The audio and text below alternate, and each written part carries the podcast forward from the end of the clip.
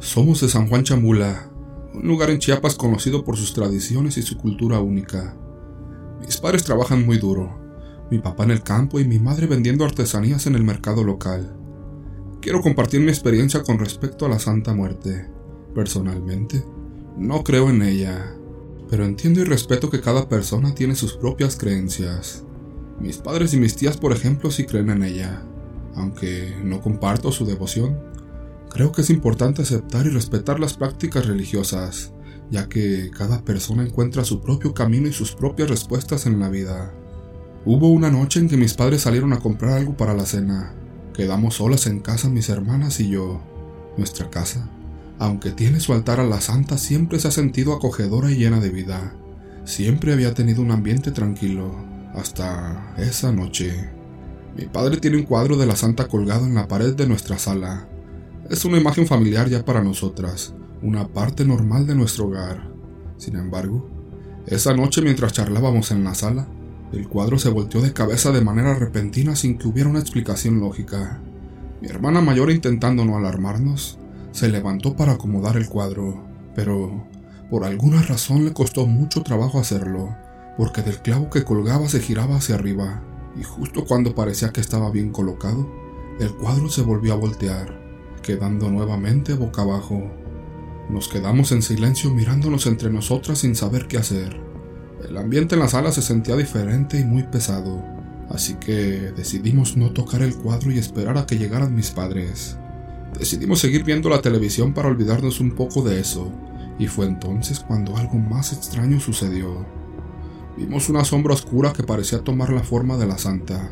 Se desplazaba lentamente por el pasillo y se dirigió hacia la parte trasera del patio. Movidas por la curiosidad y el miedo, decidimos seguir la sombra. Sin embargo, nos dimos cuenta de que no había luz en esa área, que por alguna razón no encendían. La sombra se detuvo en un rincón oscuro de la casa, un lugar donde nunca nos gustaba ir, y luego se desvaneció. En ese momento, nuestros padres llegaron a casa. Rápidamente les contamos lo que había sucedido. Al principio parecían incrédulos, excepto por mi padre. Él siempre ha tenido una conexión especial con la santa. Él nos dijo que no nos asustáramos, que no pasaba nada. Se acercó al cuadro con respeto, hizo una reverencia, lo acomodó correctamente y comenzó a rezarle en voz baja. Aunque no sabíamos qué significaba todo esto, la presencia de nuestros padres y las acciones de mi papá nos brindaron cierta tranquilidad. Nos quedamos juntas en la sala el resto de la noche, sintiendo que de alguna manera estábamos protegidas, pero no sabemos qué es lo que pudo inquietarla o molestarla esa vez. En otra ocasión hubo otro evento que está de no creerse. Hay muchas historias sobre la Santa Muerte, y una de ellas dice que si le debes algo, ella se cobra con lo que más quieres. Tengo una tía la cual tiene un negocio de gorditas en el mercado local.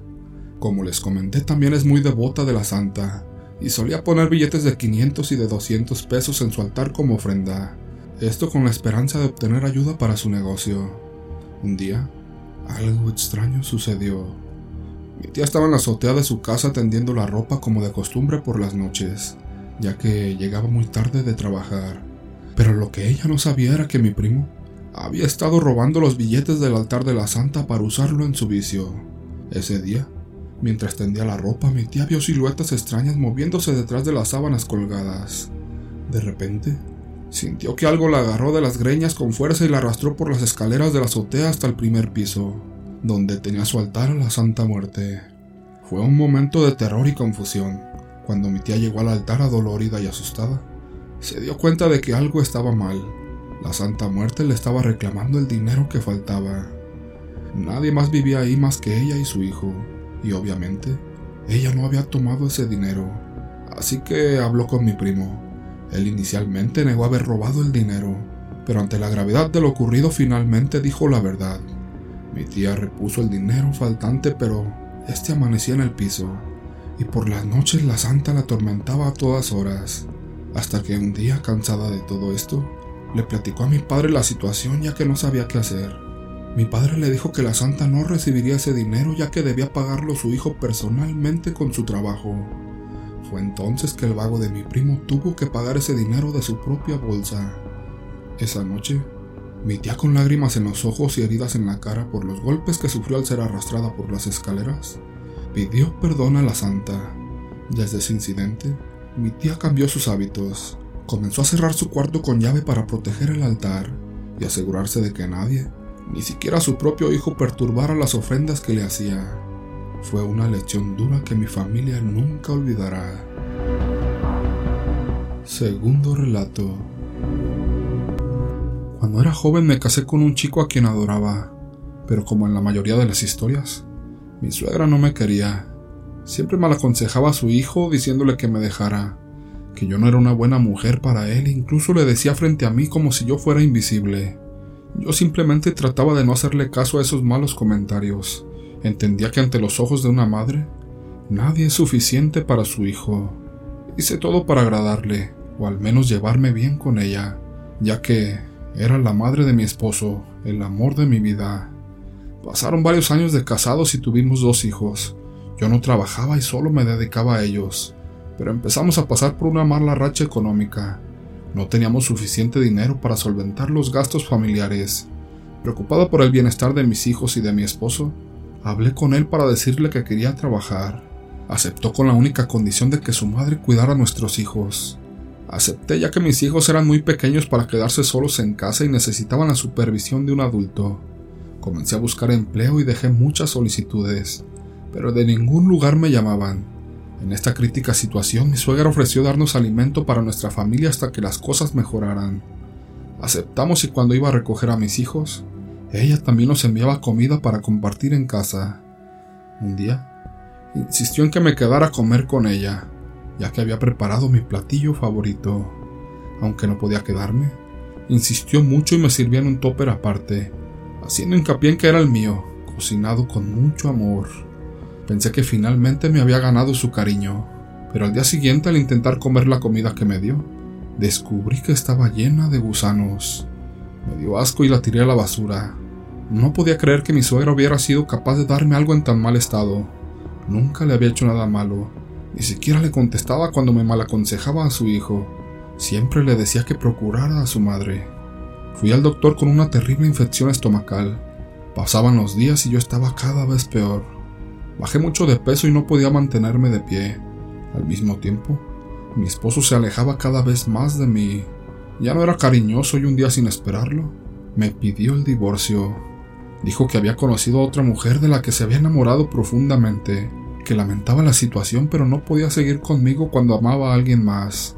No quise decirle nada, solo lo dejé ir, pero caí en una profunda depresión. Cada día estaba más enferma y terminé en el hospital por una descompensación. Casi pierdo la vida. En la revisión, me descubrieron muchas úlceras en el intestino que estaban a punto de reventar. Afortunadamente, llegué a tiempo y pudieron salvarme. La recuperación fue lenta pero satisfactoria. Una amiga mía que siempre me apoyó me dijo que le parecía muy raro lo que me pasaba, que eso no era normal. Incluso me comentó que conocía a una bruja que era muy buena y que tal vez podría ayudarme. Después de tanto insistir, por curiosidad fui a verla. Total, no perdía nada. Al leerme las cartas, la señora me dijo que había una mujer de edad avanzada que me odiaba mucho y que me había estado trabajando desde hace mucho tiempo, queriendo terminar con mi existencia. La descripción coincidía con la de mi suegra, nada sorprendente, ya que ella estaba muy interesada en que me alejara de su hijo, pues me consideraba poca cosa para él. Después de la lectura, la señora me hizo una limpia con algunas hierbas y me dijo que si quería podría regresar, ya que el trabajo era muy fuerte. Sin embargo, ella me recomendaba acercarme a Dios, pues solo así podría liberarme. También me sugirió que si quería podría vengarme de mi suegra y devolverle todo el daño que me había hecho. La verdad es que no quise hacerlo, prefería dejar que la vida se encargara de cobrarle todo lo que debía. Continué con mi vida, pidiéndole a Dios que me ayudara. Bendije mi casa y hacía muchas oraciones constantemente. No pasó mucho tiempo cuando mi cuñada me contactó para decirme que mi suegra estaba muy enferma. Tenía cáncer y pocas posibilidades de vida. Sufrió mucho con esa enfermedad, que la consumió por completo hasta su fallecimiento. Sabía que todo lo que estaba pasando era el resultado de lo que me había hecho a mí y a su hijo. Ya que no aceptó su decisión de estar conmigo y manipuló a su hijo para que siempre hiciera lo que ella quería. Mi cuñada me confesó todo lo que mi suegra hizo para lograr su objetivo de que yo dejara a su hijo. Sin embargo, ella quería más. Quería que no existiera ni una sola probabilidad de que yo volviera con él. Para lograr esto, solo había una salida, acabar conmigo. Pero mi suegra se negó a sacrificar a su propia hija para lograrlo, y dejó el trabajo hasta ahí. Aún así, el karma le llegó y se cobró todo. Ahora finalmente puedo ser feliz con mis hijos. Mi único consejo es que tengan mucho cuidado con lo que comen y no confíen en nadie. Si te gustó esta historia, suscríbete para no perder futuros escalofríos. Comparte tus historias y pensamientos en los comentarios. Y si te atreviste a llegar hasta el final, marca tu presencia con un like y comparte. Únete a nuestra familia de valientes oyentes del horror. Estamos emocionados de tenerte con nosotros. Hasta luego.